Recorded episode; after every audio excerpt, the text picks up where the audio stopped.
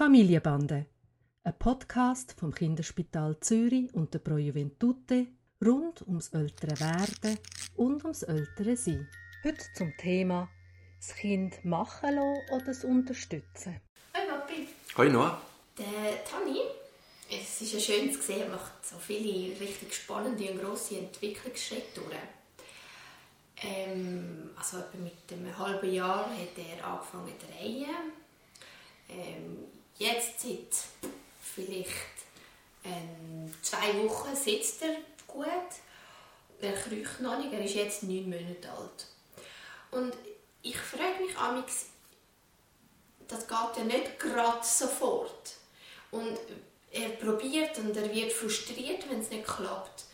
Soll ich ihm helfen? Also wenn er sich anfängt zu drehen, soll ich ihm sozusagen nachhelfen, damit er sich ganz drehen kann? Oder soll ich ihn aufsetzen, ähm, wenn ich sehe, dass er eigentlich versucht, sich aufzuziehen? Ähm, oder jetzt, wo er noch nicht kriecht und ich sehe, dass er an ein Spielzeug an will, soll ich ihm das Spielzeug näher geben? Oder soll ich ihn ausprobieren lassen und, ähm, und dann wird er frustriert ab der Situation? Wenn du mich das fragst, dann kommt mir ein, ein Satz in den Sinn, den ich, ich glaube noch als, als junger Kinderarzt zum ersten Mal gehört habe, wo mich eigentlich die ganze Zeit begleitet hat. Und das ist von einem ähm, vielleicht jetzt ungefähr 100 Jahre alten Schweizer Entwicklungspsychologe, der sehr bekannt war, Piaget, ich weiß nicht, ob du von dem mal gehört hast. Mhm. Und der hat sinngemäß gesagt, alles, was man einem Kind beibringt, kann es nicht selber entdecken. Und wenn man über diesen Satz nachdenkt, das finde ich einen unglaublichen Satz, oder? Also, ich glaube, ich würde ihm gar nichts helfen zu machen, dass er es schafft, sondern allenfalls einfach dabei bleiben und ihn begleiten bei den Sachen, die er probiert und ihn ermuntern und vielleicht sogar auch eben aushalten, dass ihm etwas nicht gelingt und er immer, immer wieder probiert. Aber ich würde ihm nicht helfen, um ihm, äh, um, damit er an die Sachen herkommt. Ein bisschen eine einseitige Sicht? Also, wenn ich ihm, ähm, ich bringe ihm nicht bei zu sitzen, aber gleichzeitig kann er dann dabei viel anderes nicht lernen, weil er natürlich eine ganz andere Übersicht, oder? Also er liegt dann flach am Boden, auch jetzt würde er sozusagen noch flach am Boden liegen, weil er noch nicht selber aufsitzen kann. Oder ähm, wenn ich ihm das Spiel nicht, wenn ich ihm das Spiel näher gebe, dann kann er das Spiel erkunden, ähm, lernt etwas Neues mit dem Spiel und ich enthalte ihm das eigentlich vor, durch das, dass er nicht dort ankommt. Ja, aber man könnte auch umgekehrt argumentieren, dass man sagt, ähm, du nimmst ihm etwas weg von dem, dass er noch leidet.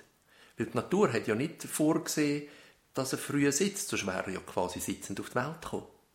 Also ich glaube, die Entwicklungsschritte, die machen eben alle Sinn als Vorbereitung auf den nächsten Schritt. Und es gibt eigentlich nichts, was dagegen spricht, dass das Kind dann bereit ist für den nächsten Schritt, wenn es selber schafft. Und leidet er denn nicht darunter? Boah.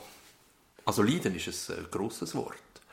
Aber ich glaube, dass ein Kind zwischen ihnen ein bisschen frustriert ist und muss Energie aufwenden, um etwas zu schaffen und er merkt, ich, es geht noch nicht, aber ich probiere es noch eins und ich probiere es noch eins und ich probiere es noch eins. Ich glaube, das ist ein ganz normaler, fördernder Entwicklungstrieb.